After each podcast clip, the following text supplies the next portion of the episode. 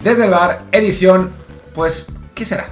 Fútbol mexicano, selección mexicana en parte, eh, chismes, el Barcelona. Hoy, hoy es un día, eh, pues, digamos, misceláneo, ¿no? No sé. Es un día duro para Martín porque le suma un, año más al calendario y, está el ancólico desde toda la mañana. Bueno, no lo he visto en realidad, pero lo noto así como, como pensativo, como de que ching, ya, ya quedan menos. A ver, lo grave es que más bien la, razón por la que estoy melancólico es que no se me quita la cruda del sábado eh, y ya es martes. Entonces, pues sí, esa es una muestra de la edad. O sea, hay que, hay que, hay, que, decirlo, pero sí, sí, sí. Eh, cumplo 28 años hoy. Eh, la verdad es que entro a mi trayectoria, de trayectoria en los medios. Pero bueno, eh, gracias Luis, por, por, esta felicitación sui generis. Como debe ser. Yo a mis amigos les solía decir siempre que sean, no sé, 50 más cuando cumplían 30 Ahora como sigue al revés, ya, ya con Martín y otros amigos ya empiezo con no, que sean menos de la edad real, porque si no, esto es robar aire. Pero bueno, para que no estemos robando aire, sino más bien eh, a alguna otra agencia, les recordamos que este programa está en Apple Podcasts, Spotify y muchísimas plataformas más. También que por favor nos dejen un review con comentario, el comentario de 5 estrellas. Yo creo que ya pronto voy a empezar a leer lo que nos ponen en los comentarios para que eso les motive, el escucharse, eh, mencionados en el podcast por dejarnos un buen review. Y también nos pueden encontrar en Telegram como desde el bar podcast. Dicho todo eso, ¿qué te parece si empezamos con la... Hablando de nuevas generaciones, hablando de, ser mayores. Un recambio generacional importante, ¿no? El recambio generacional que pide pues un, portero que, tiene un gran futuro, que le dice a Memo Ochoa eh, que ya es hora de dar paso a las nuevas generaciones. Y ese portero es ni más ni menos que pues una promesa de Cruz Azul. Chuy Corona. Chuy Corona eh, le pide a, a Memo Ochoa que ya deje, que ya deje a la selección mexicana y le dé paso a las nuevas generaciones. Eh, la verdad es que a mí me, parece muy bien lo que, lo que dijo Chuy Corona, o sea, que le pide a Memo que se retire por honestidad, como él lo hizo en Cruz Azul, ¿no? O sea, él, le dejó, teniendo un, portero eh, joven, eh, que, que, podía, pues, ser el futuro del fútbol mexicano, pues Chuy Corona, yo lo tengo muy claro, dijo, pues le voy a dar paso a Sebastián Jurado para que sea el titular del Cruz Azul y yo mejor me retiro o me voy a jugar a otro equipo. E, eso pasó, ¿no? Sí, ¿no? Y, no, solo Jurado, Andás Gudiño, o sea, eh, a lo mejor uno podría pensar como es que le, preocuparía que hubiera solamente uno, ¿no? Pero había hasta dos reemplazos en Cruz Azul y dijo, me voy, ¿no? ¿Cómo, cómo que sigue ahí? Ah, claro, en la nota dice que es, el portero titular de Cruz Azul. ¿Es el portero titular de Cruz Azul todavía? Es que sí, que, que sí, Nico. Digo, hay, para matizar, hay que decir que no dijo directamente de Ochoa, simplemente habló lo de que hay que respetar lo que decide el entrenador y que yo, y ahí sí le yo digo que ya también es momento de darle paso a las nuevas generaciones. Es de, pues, no te mueras la lengua, mano. Sí, y después dijo, yo estuve 15 años y no me dan las matemáticas. ya ves que decía Luis García que tuvo 28, así que por ahí andan las matemáticas iguales. Digo, pues él estuvo que desde 2004 en Olímpicos, ¿no? En Olímpicos, sí, hasta 2014. Sí, y después... Y después ya no estuvo más. Sí, lo convocaron en alguna más, ¿no? Me imagino que en el proceso de Osorio o... Yo creo que Osorio ya no lo llamó, ¿eh? Alguno tuvo. igual y con todas las juveniles que no lo recordemos ahora en la sub-20 y cosas así. Pero bueno, el chiste es que si lo de Corona pues tuvo un... Ah, mira, aquí nos pusieron todo, de hecho. Dice que fue suplente en 2018. Y también sí. ya no me acordaba de él. ¿No, era ¿No fueron Talavera y Cota? Según yo fueron Talavera y Cota y Record se equivoca, ¿eh? Pues puede ser, que ahorita lo revisamos. El chiste es que pues sí, sigue esa polémica por el paso a las nuevas generaciones, nuevas generaciones que por cierto, pues no, no todas están demostrando mucho, en particular el caso de Corona es eso lo que le permite seguir jugando, que ni, ni Gudiño ni Jurado lo han podido retirar. Preguntaba yo el, el sábado eh, Martín quizá no se acuerda, pero yo sí, eh, porque estaba tuiteándolo en vivo, que pues a ver, si la gente quiere que se vaya Ochoa para que esté Acevedo, pues muy bien, ¿no? Eh, está en Acevedo, ¿y quién es el suplente? Porque no hay nadie, ¿no? No, yo sí recuerdo, porque además fue un tweet que mi tweet le fue bastante bien, cuando que puse lo del abismo, o sea, está Ochoa, Acevedo a distancia y después no hay nadie, o sea, salvo Cota y Talavera. Claro, que, esos son los que uno diría, bueno, ¿para qué vamos a seguir con ellos? Que son aún mayores que Ochoa. Bueno, Cota no, no Cota, es, un, año más joven o dos, pero pues alguien me lo ponía, no, no sí Cota, a ver, o sea, que, que, era Acevedo y luego Cota. A ver, si vas a llamar a un portero de esa generación, pues llevas al 1, no al 3, ¿no? Que, en este caso, lo de, lo de Cota, digo, si Ochoa va a llegar, o bueno, o, o al menos él cree que va a llegar, no me extrañaría que acabe llegando Cota, pero bueno, ya en él sí piensas más a futuro cuando no haya una alternativa. Quiero, Queremos... quiero perdón, eh, despedir una disculpa a JJ Jorona. Sí, fue el portero suplente, Ah, mira, en sí, Rusia. Y sí, entonces sí estuvo 15 años. Exactamente. Yo, no, Sí. yo no me acordaba. El, Como- el- tercero, debe no. dejar pase- paso a las nuevas generaciones creo que soy yo. Porque ya la memoria. Sí, esto de, esto de grabar el programa así, basado únicamente en la memoria, habrá gente que no le guste, pero es que, si no, qué chiste eso de tener aquí guiones y todas las escaletas y demás. No, no, eso es para los que están eh, Em- haciendo. empezando. empezando, exacto, ya. No- nosotros ya podemos ser como, como eh, Carlos Albert, que, Sí. se- que equivoca a jugadores. por aquí ya, no, nos va a seguir pasando. Pero bueno, con esto de ya, con esto de, de Corona está pues para llorar. Y también para llorar, pues lo de Tata Martino y su entrevista que dio, no sé si fue hoy o ayer, a este periodista venezolano, que también es para darle sus cates más duro que a Corona. Es que Tata Martino está claramente, claramente en campaña para que le den chamba en la MLS. O sea, eso es lo que me parece que... O sea, es la única explicación de esta extraña entrevista en la que, eh, pues esencialmente dice que en la MLS todo se está haciendo muy bien, eh, como mandar jugadores jóvenes a, a Europa eh, sin demasiada experiencia en la MLS y en la Liga MX se está haciendo todo muy mal, como por ejemplo mandar jugadores jóvenes a Europa sin Exactamente. haber jugado muchos partidos. Sí, no, no. Eh, y que en la MLS todo se hace realmente bien, como no tener descenso, Claro. y en la Liga MX se hace todo muy mal, como no tener descenso, por ejemplo. ¿no? Sí, Eh, es, es una, una de contradicciones. Digo, en el tema de la MLS. De que él señala eso de que es bueno, es una liga que tiene un proyecto y unos deseos de ser muy competitivo, de mejorar año tras año. Señaló esto casi literal, lo, lo, lo apunté, la exportación de futbolistas estadounidenses a Europa es algo que está entre las políticas de la liga. Y, el proyecto final es la venta de futbolistas, incluso no estadounidenses. Es, a ver, la realidad del mercado interno de esa liga permite todo eso. No, no es tanto como que un directivo de la MLS dijera hoy, ok, proyecto, nuestro proyecto es, sí, vamos a tener esta liga que vamos a acabar siendo una, una, una, manu- una, manu- una Manufacturera. manufacturera, una maquila de jugadores y se van todos a Europa. No, esto se ha ido dando por factores externos a la MLS, ¿no? Como es el comprar muchas agencias de, de ¿cómo se dice? De representación, el que efectivamente pues a los equipos europeos le- les interesa tener un mercado eh, más fuerte en Estados Unidos, que hay muchos dueños de equipos estadounidenses que en lugar de comprar un equipo en la MLS, compran uno en Europa y claro, pues quieren llevarse jugadores gringos, pero eso de que, ay, sí, que están enviando jugadores a los equipos grandes, pues sí, y la mayoría ya no están ahí. Es que además eso dijo, dijo, eh, y bueno, lo- y la MLS está eh, mandando jugadores a equipos grandes y, y están jugando además. Si tuvieron que adelantarle, que, que poner 1.5 de velocidad de eso Claro. que dije, es porque así habló Tata Martino. Y después yo me puse a pensar, ¿quiénes están jugando en equipos grandes? Y, y entonces, en ese momento, el Tata Martino dijo, por ejemplo, eh, Pulisic, que bueno, esta temporada no está jugando tanto. Y después un jugador en el Barcelona, refiriéndose a Dest, que ya no está no ahí. está ahí. Eh, y otro más en la Juventus, refiriéndose a McKenny, que ya no está ahí. ahí, Eh, y algunos en el Leeds, sí, todos están, Están en el ahí, Leeds. que van a- que van a descender. van a descender. O sea, como que el, el Tata Martino acomodó el discurso. Digo, tal vez no sepa, tal vez no haya seguido el fútbol tanto como para darse Claro. cuenta que ya no están ahí. O cree que juegan poquito, pero meten muchos goles y eso es bueno. Como porque- Santi Jiménez, por Sí. ejemplo, a quien curiosamente, cuando, porque hubo un momento en que dice, pero cuando uno ve a jugadores como Diego Laines, que se regresa a los 21, 22 años, o este chico Santi Muñoz, que se regresa a los 20, eh, te dice que eh, los jugadores no se consolidan para ir a, la, a Europa. Y claro, se le olvidó mencionar a Santi Jiménez, que ese sí se consolidó, cons- consol- que ese tampoco se consolidó, pero fue a Europa y está haciendo muchos goles. Claro. Pero como él no lo llevó, pues De, se ve ese- que de se le de ese caso mejor se olvida, ¿no? Sí, ¿no? diferencia notable con Edson Álvarez es otro que también, o sea, en México lo de consolidarse es un decir porque se fue con 20 años, este, y César Montes, que ese sí es el mejor ejemplo de jugador que, que tuvo paciencia, que se consolidó lo que ustedes quieran, también porque estaba en Monterrey y fue una, un parto el poder salirse de ahí. Que pero- eso, perdón, sí lo dijo el Tata Martino. Eh, en, en esta entrevista dijo, como en el caso de César, que conozco bien, Claro. que tuvo que insistir constantemente al club para que lo dejaran salir. Sí.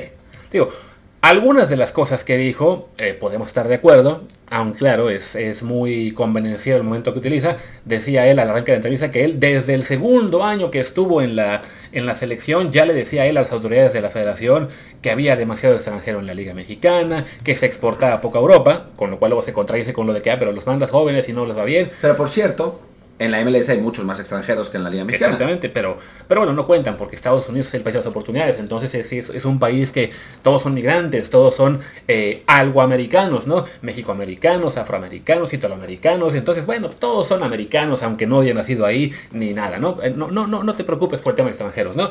También se quejaba del tema de las pocas oportunidades juveniles, que eso es un detalle con el cual podemos coincidir todos. Coincidimos. Pero decía, bueno, no teníamos expectativas de que los cambios fueran a llegar durante nuestro proceso, este, porque, bueno, esto era algo más bien pensando a futuro. Pero además hay otra. Eh, Se queja de las pocas oportunidades juveniles y él le dio muy pocas oportunidades a los juveniles. Exactamente. ¿no? O sea, sí sacó mucho pecho con lo de Luis Chávez, por ejemplo, que es pues básicamente, bueno, no, no, no el único jugador que, que, digamos, él llevó a la selección y es proyecto suyo, pero sí, no podemos olvidar cómo le costaba el ir incorporando a jugadores jóvenes a la selección y que básicamente los que se incorporó fue porque tuvo de Chávez para y, el, y alrededor Chávez, Jorge, este Kevin, alguno más que César Montes, todos tuvieron por lo menos un año o más eh, de estar picando piedra, de estar tocando la puerta hasta que los metió ya en el bueno, el primero en la convocatoria y luego en la y luego en la titular. Y en cambio, pues a un Santi, Jiménez que explotó muy cerca del mundial, no lo, no lo llevó, a un, eh, ¿cómo se llama? Eric Sánchez, el de Pachuca, que estaba muy bien en la liga, pero ah, no, pues tengo aquí a Emilio Romo y con eso no, ¿para, ¿para qué quiero a Eric Sánchez? No lo llevó tampoco.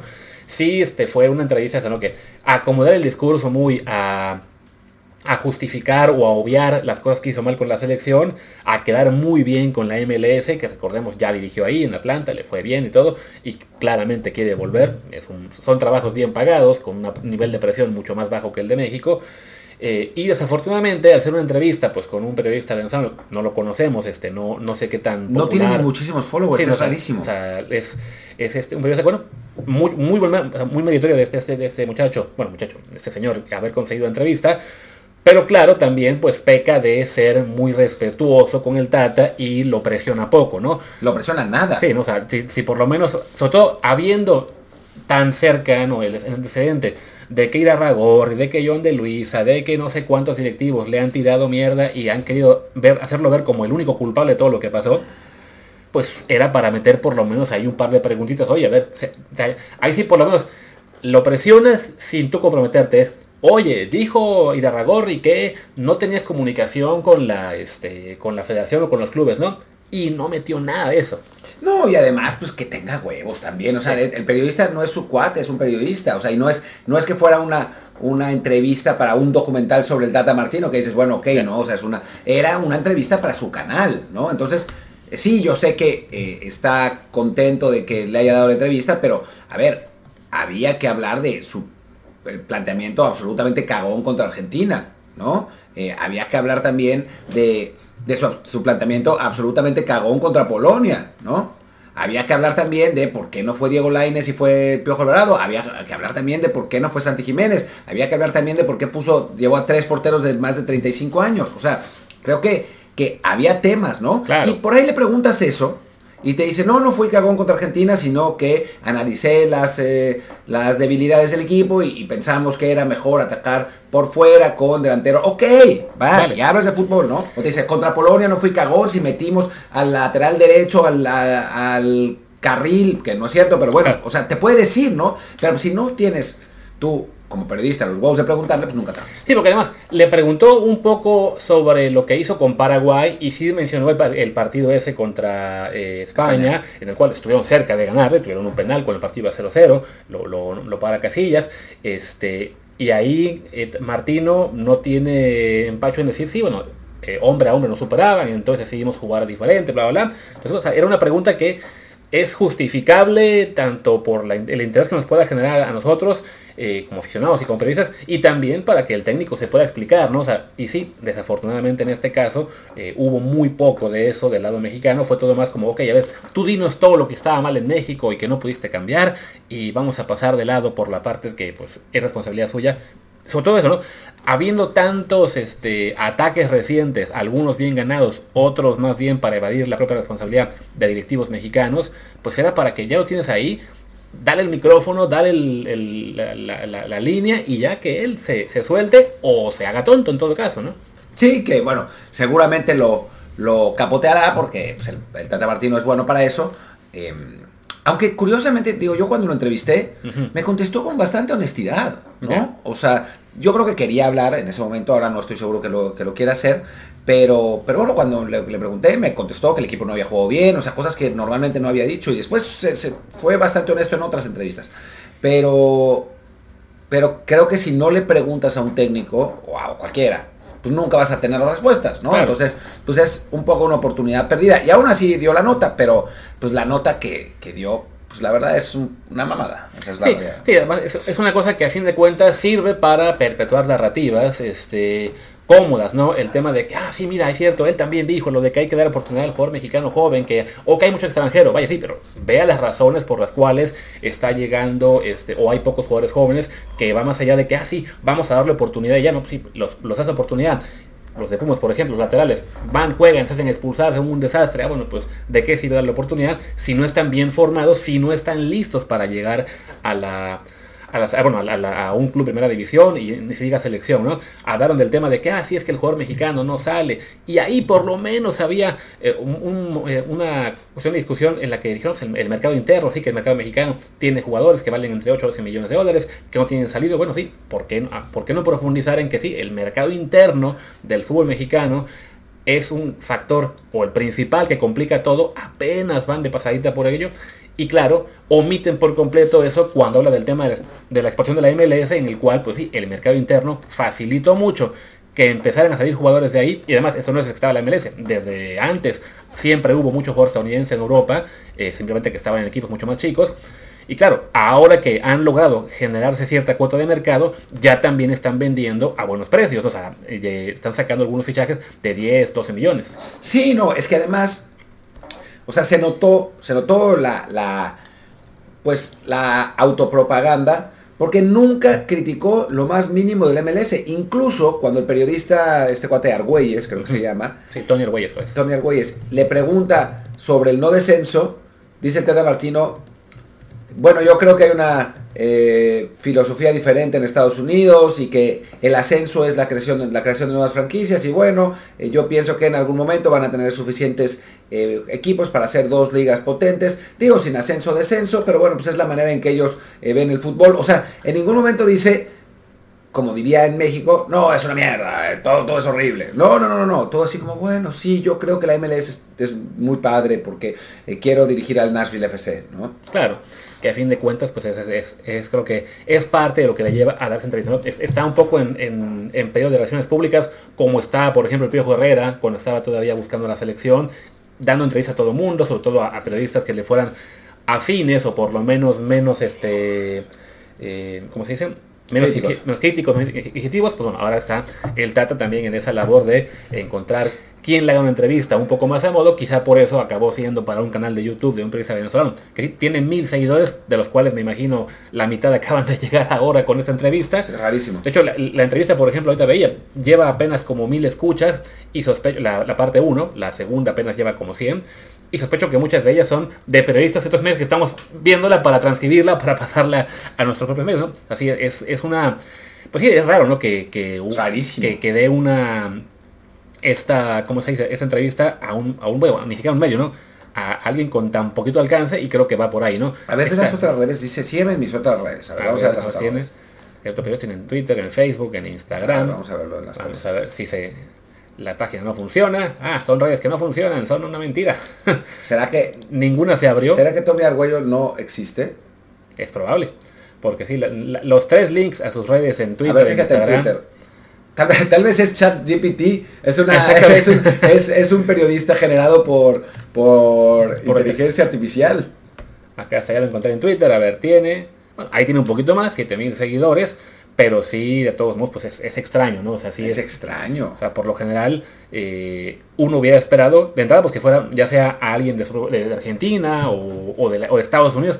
Es una selección rara, pero bueno, eh, veo que algunas de las pocas cuentas que, bueno, Sí, ahí lo, siguen muy pocas este, personas. Bueno, bueno su, tweet, su, tweet, fijado, que es de la entrevista de hace 19 horas, tiene 29 likes. Sí. O sea, creo que.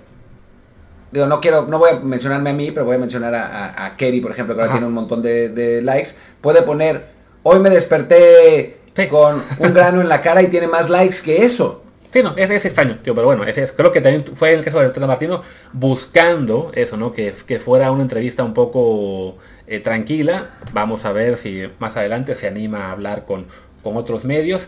Y, que alguien, y sobre todo que alguien se anime a, ser más inquisitivo, a preguntarle por cuestiones este, específicas, ¿no? El tema de Santi, el tema de, de por qué los tres porteros, de veteranos, el por qué jugar de cierta manera contra Argentina. Si- ya le preguntaron por qué jugó contra España, eh, contra Para- con, Paraguay, de una forma, pues que más que preguntarle, oye, ¿por qué contra Argentina cambiaste el, el parado? Eh, es cierto que lo solamente, o sea, que es, es cierto que solamente lo, lo practicaste una vez.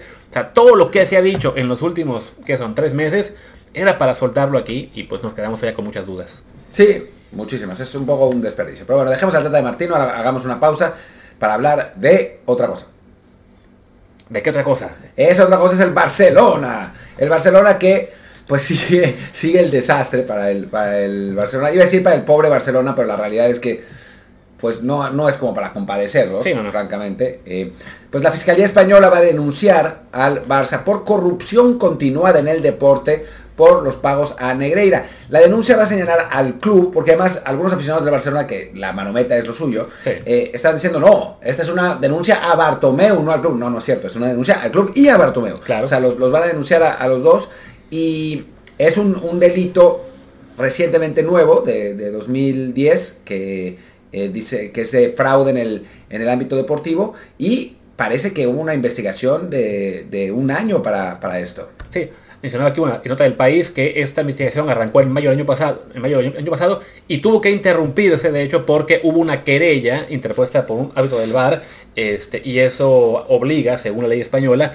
a, este, a parar lo que llaman ellos las diligencias de investigación, que ya estaban muy, muy avanzadas, pero que no han logrado despejar exactamente pues, la duda de por qué el Barcelona le pagó casi 7 millones de euros a alguien que era vicepresidente del comité técnico sin dejar este, pues, una clara eh, razón para ello. ¿no? O sea, simplemente eran, eran asesorías verbales y el dirigente, bueno, este Negreira había hecho que le pagaban para, para buscar arbitrajes neutrales, ¿no? Y asegurarse de que no hubiera eh, ninguna decisión en su contra. Ok, pero pues francamente sí eso, suena esto demasiado vago, ¿no? No, y no solamente eso. El hecho de que ya... Esto es nuevo, y yo no lo había leído, y la verdad es que es grave, porque el hecho de que Negreira ya haya dicho que el pago era para modificar las actuaciones arbitrales es muy grave. Sí, Muy grave. Porque no es lo mismo, en- por ejemplo, en NFL, los equipos contratan árbitros en la off-season para que les vayan a explicar las nuevas reglas, cómo actuar, para que les den consejos de que pues, no, seas, no seas pendejo, no, no, no, no pegues una patada por atrás porque ahora te expulsan, es una cosa. Ahora, si te contrataron para garantizarte arbitrajes neutrales, lo que quiera que esto quiera decir, eso quiere decir que la contratación es para modificar a los arbitrajes. sí. Y esa modificación tiene que ver con el trabajo de este dirigente arbitral. Así que eso me parece que es muy grave. Sí, tío, según esto los pagos arrancaron al menos desde 2001, aunque pudo haber sido antes, y continuaron hasta julio de 2018, cuando Bartomeu es quien pone fin a esas prácticas y curiosamente va a ser quien pague más duro el, el, plat- el plato de esto. Pero eh, la relación incluyó a Joan Gaspart, Joan Laporta, Sandro Rosell, Bartomeu, entonces bueno, y la empresa que tenía Negreira, que era la, la vía por la cual recibía los pagos, que se llamaba Dasnil, el Barça era su único cliente, ¿no? Y entonces todo esto ah, eh, suena demasiado eh, sospechoso y claro, pues la, la fiscalía por ello ya está con, con el tema de la, la denuncia de corrupción, ¿no? Eh, por aquí estaba yo encontrando que el CTA no, no decide qué colegiado dirige cada encuentro, pero sí tiene potestad para decidir ascensos y descensos de los árbitros. Es decir, el, el árbitro que se haya equivocado contra el Barcelona, este dirigente tenía la posibilidad de decir, ah, pues te vas a segunda división el próximo año, ¿no? O a un árbitro de segunda división, el dirigente le podía decir, ok, te voy a ascender, pero tienes que tratar bien al Barcelona, porque Sí. el Barcelona es... Claro, que insistí, que aquí, uno, aquí hay que ser claros, no está probado, aún al menos, que eso era lo que pasaba, pero vaya, todos los indicios de la investigación, todo lo que conocemos ahora de los pagos todo, pues sí, te va llevando a esa conclusión, ¿no? De que sí había una, una- un camino por el cual el Barcelona estaba consiguiendo influir en arbitrajes y esa vía era Negreira eh, como vicepresidente del Comité Técnico Arbitral, ¿no? También este... Dice acá que el Barça pagó otras cantidades al hijo del ex árbitro Javier Enríquez por informes arbitrales de los que sí hay consenso documental que se hacían eh, a, través de una empresa directivo, de, un directivo del club y que a cambio percibía hasta comisiones de hasta el 50%, ¿no? Eh, digo, yo creo que, a ver, no hay por el momento, y esto es importante eh, aclararlo, como dijo Luis, evidencia de que haya habido corrupción en las actuaciones de los árbitros. Y eso es importante decirlo, ¿no? Porque, eh, bueno, primero porque las aficionados de Barcelona se van a poner loquísimos si no lo hacemos, pero además, en, segundo lugar, porque sí es, sí es un asunto, ¿no? Y la fiscalía tendrá que probar que, que hubo corrupción, por lo menos en ese sentido. También puede haber eh, corrupción económica, ¿no? O sea, que haya habido eh, malversación en el momento de los pagos a los árbitros, más allá de las, de las decisiones que hayan tomado, eh, digo no de los árbitros, con, en el pago a Negreira, más allá de las decisiones que hayan tomado los, árbitros. Es otro tipo de corrupción. Pero la, la fiscalía tiene que eh, probar esa corrupción para que el Barcelona sea culpable.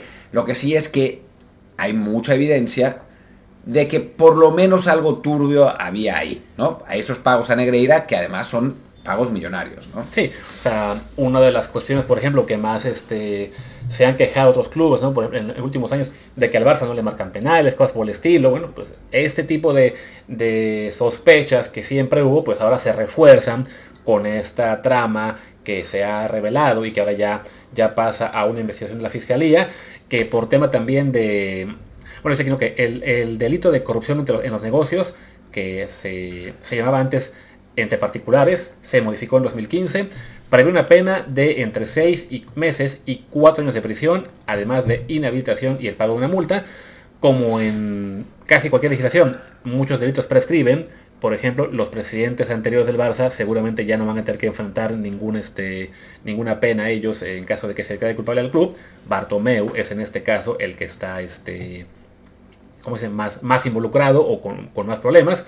Dice aquí que el artículo en que se menciona esta corrupción, dice, no, alude de forma explícita a competiciones deportivas y castiga a los directivos, administradores, empleados o colaboradores de una entidad deportiva y también a deportistas, árbitros o jueces que pretendan determinar, bueno, predeterminar o alterar de, de, manera deliberada y fraudulenta el resultado de una prueba, encuentro o competición deportiva de especial relevancia económica o deportiva, que evidentemente la Liga Española lo es, ¿no?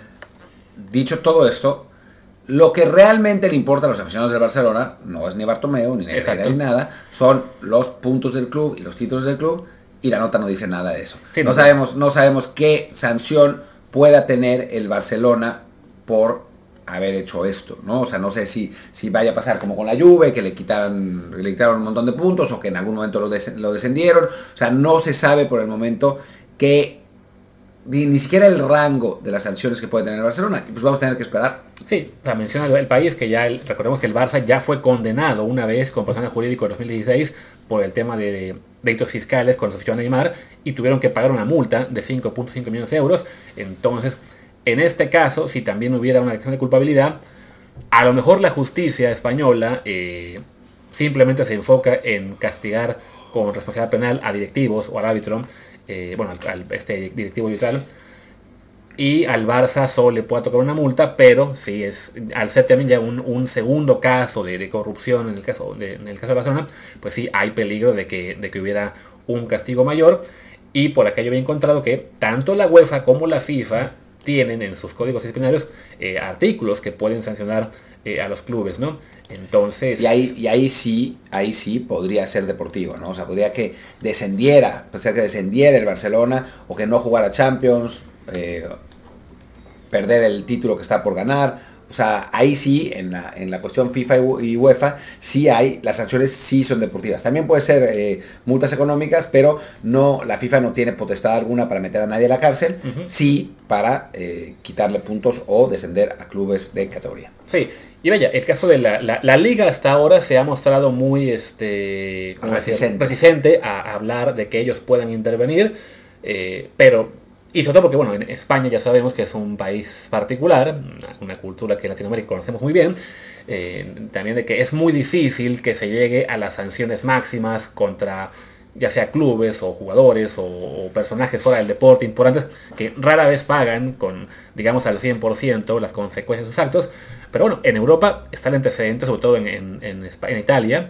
de lo que le pasó a la Juventus, al Milan, también aquí más fue a la Fiorentina. Al, Inter lo que se Ya hubo un año en el que, no, que se quedó el, campeonato vacante en, Italia. También ha pasado en, varias federaciones de que clubes importantes por, por quiebras y demás acaban siendo igual descendidos. El Rangers de Escocia, por ejemplo, que Técnicamente ya no es el mismo Rangers, aunque claro es el heredero del, original. Eh, en España sí ha habido muchos equipos que acabaron siendo declarados en bancarrota y que tuvieron que refundarse. Entonces, ahora mismo no tenemos claro hasta qué grado pueden llegar las consecuencias para el Barcelona, pero sí, si se demostrara el tema de la corrupción eh, arbitral en, los, en, los, años recientes, hablamos del 2000 para acá, no se puede descartar que sí, que haya castigos tanto desde pérdida de algún título, el descenso de categoría, o sea, todo se ve muy extremo, pero ya hemos visto antecedentes en otros países de que sí se puede llegar a esos casos y no podemos descartar eso para el Barça por lo que estamos sabiendo ahora, ¿no? O sea, Martín, tú hablabas creo que ayer o antier de que, ah no, no fue antes, en la semana pasada, de cómo nos rehusábamos a creer un poco en que pudiera, en que pudiera arreglarse un partido a niveles tan altos por, la, por el escrutinio que hay, pero bueno, aquí estamos encontrando una vía por la cual al parecer sí se puede influir. Si no agarrar un partido, pero sí influir en, el comportamiento del árbitro. ¿no? Sí, sí, sí. Sobre todo cuando hay un directivo de tan alta gama, pues metido en esa trama de corrupción, ¿no? O sea, es, esa es, digamos, el, arma secreta que pueden usar los, eh, los clubes. Fue la que usó Luciano Moggi en la Juventus, en el Moji Gate, que tenía los árbitros a través de también el presidente del comité, ya no me acuerdo exactamente quién, pero, pero alguien ahí metido, que era el que designaba a los árbitros. Eh, pues sí, esa es, esa es la manera de, conseguirlo y pues lo del Barcelona parece eh, realmente serio. Vamos a estar, por supuesto, pendientes de este, de este tema, a ver qué pasa. Ya para cerrar, ¿qué pasaría, Luis, tú crees, con el Barcelona si lo descienden de categoría, tomando en cuenta los problemas económicos que ya tiene? Sí, creo que eh, económicamente sería un golpe brutal del cual recuperarse no sería nada fácil eh, y punto menos de que sí, o sea, podría implicar de entrada un desbalance en la liga, no de un año que esté el Barça fuera y bueno, regresa al siguiente, no, de que realmente sea un golpe que deje marcado al Barça como en su día el Milan, ¿no? Que de ser un equipo que por, ¿qué, será? 30 años había sido gigante, bueno, más en Italia, gigante Italia, gigante Europa, que ganaba Champions, que estaba siempre eh, fichando grandes jugadores, que tenía balones de oro. Ahora se pasó la última década un poco en la medianía y apenas en los últimos 2, 3 años empieza a regresar a, a ser ya un, un continente regular en Italia y todavía le falta para recuperar un poco el lustre europeo, ¿no? Para el Barça, de, haber visto esa década eh, brillante con Messi, bueno, más de una década, 15 años, de haber sido dominador en España, de haber ganado la Champions League, sí, sí ya se veía complicado con todo el tema de las palancas y que han tenido que hacer grandes sacrificios para poder mantener un, plantel este, competitivo, pues ahora un golpe de, nivel, bajar al de, al ser ascendidos, de no poder jugar en Europa un año o dos, sí es algo de lo cual sus fans tienen que preocuparse bastante. Porque además pierdes el dinero, obviamente, de Champions y de, Europa League o lo que sea, pero además el de la liga. Sí. ¿no? O sea, la liga, los ingresos televisivos de la liga son, sobre todo, están... Eh, pues arreglados para que se le pague mucho más al Madrid y al Barça, pues la pérdida de esos ingresos por jugar en segunda división sería durísima, sería terrible, ¿no? Eh, y pues obviamente los inversionistas no querrían pagar el, el Spy Barça, no querrían comprar el museo, que, que lo están vendiendo también, eh, todas esas historias pues ya no, no sería lo mismo. y que además hay que decir que este impacto no se queda únicamente en el Barça, a toda la liga le golpearía el, que el Barça sea castigado eh, con un descenso o sin poder en Europa, como también vimos le pasó a Italia, ¿no? Italia, cuando, cuando la Juve, el Milan y demás son castigados, empieza un declive importante a nivel de liga, que a la fecha no se ha recuperado, están todavía eh, bastante atrás de lo que es la, Premier League, y para los equipos españoles, la mera perspectiva de, aunque sea solamente un año sin el Barcelona en primera división, es, es importante porque los ingresos de televisión, pues sí, se van mucho para el Barça y para el Madrid, pero también es porque existen ellos que los clubes del resto de la liga también reciben más dinero del que hubieran conseguido eh, con un pacto individual como hacemos en México. Y sin contar con las entradas, ¿no? O sea, el Barça perdería todas las entradas del Camp Nou porque pues, no es lo mismo jugar contra la Ponferradina que jugar contra el Atlético de Madrid y el Atlético de Madrid perdería las entradas de jugar contra el Barça cuando juega de local, ¿no? O sea, que se, que se llenan los estadios. Eh, no es lo mismo jugar contra el Eibar recién ascendido que contra el Barça. Sí, no. La cosa pinta bastante mal. vamos a tener que esperar seguramente unos meses para saber este, ya un poquito más de, de, de, por dónde van los tiros en cuanto a posibles castigos y demás. Pero sí, con lo que se ha revelado hoy, está muy, muy complicado para el Barcelona esto. Y también creo que hay que matizar de que esto no implica que todos los títulos del Barcelona de la era de Messi o de los últimos 20 años hayan sido este, comprados o que, o que ese, ese equipo fue un, gran equipo por muchos años eh, y no, no es que de repente dijéramos, ah, sí, los compró todo. Pero bueno, si esto se comprobara, sí te dice que había pues, una, una mano que influía en, en facilitarle al Barcelona las cosas, sobre todo en la liga que a lo mejor ni falta le hacía, ¿no? Porque hablamos de que era un equipo que te ganaba la liga con 100 puntos, con 95, pero pues sí, evidentemente no se podrá dejar de lado eh, el, efecto que haya podido tener eh, un caso de corrupción importante, sobre todo, como dice aquí la, ley, ¿no? Continuada por espacio de por lo menos 17 años. Y ahora sí, ya para terminar, recordar que, eh, por ejemplo, en el caso del Olympique de Marsella, que fue sancionado en los 90 por eh, comprar por amaño de partidos, tenían comprados a jugadores de, un equipo que se llamaba Valenciana. Eh, lo que hicieron fue eso, comprar a esos jugadores de un equipo que estaba en el, casi en el descenso, entre ellos Jorge Burruchaga, el argentino, em, para facilitarse la vida. No tanto porque no pensaban que fueran a ganar, sino porque tenían que jugar la final de la Champions contra el Milan y entonces pues jugar contra el Valenciennes sin tener que hacer esfuerzo les permitía ganar todavía la, liga francesa y poderse enfocar en la Champions League. Pues así podría haber pasado, no sabemos, vamos a ver qué es lo que pasa. Así es. Y bueno, creo que así ya podemos cerrar. Regresaremos, me imagino, quizá mañana con lo que haya pasado en la Champions League, que está a punto de empezar, de hecho ahora que estamos acabando de grabar. Y si no, pues algo más académicos en Europa, de la selección. Sí, creo que con Champions no mucho, porque los partidos de, hoy son medio chafas. Eh, va, a tener que ser el, el, jueves, ya, jueves. El, jueves de Champions. Mañana algún tema saldrá. Seguramente alguien dirá algo de lo cual luego se arrepiente, así que nos dará tiempo para platicar. Pero bueno, acabamos por hoy.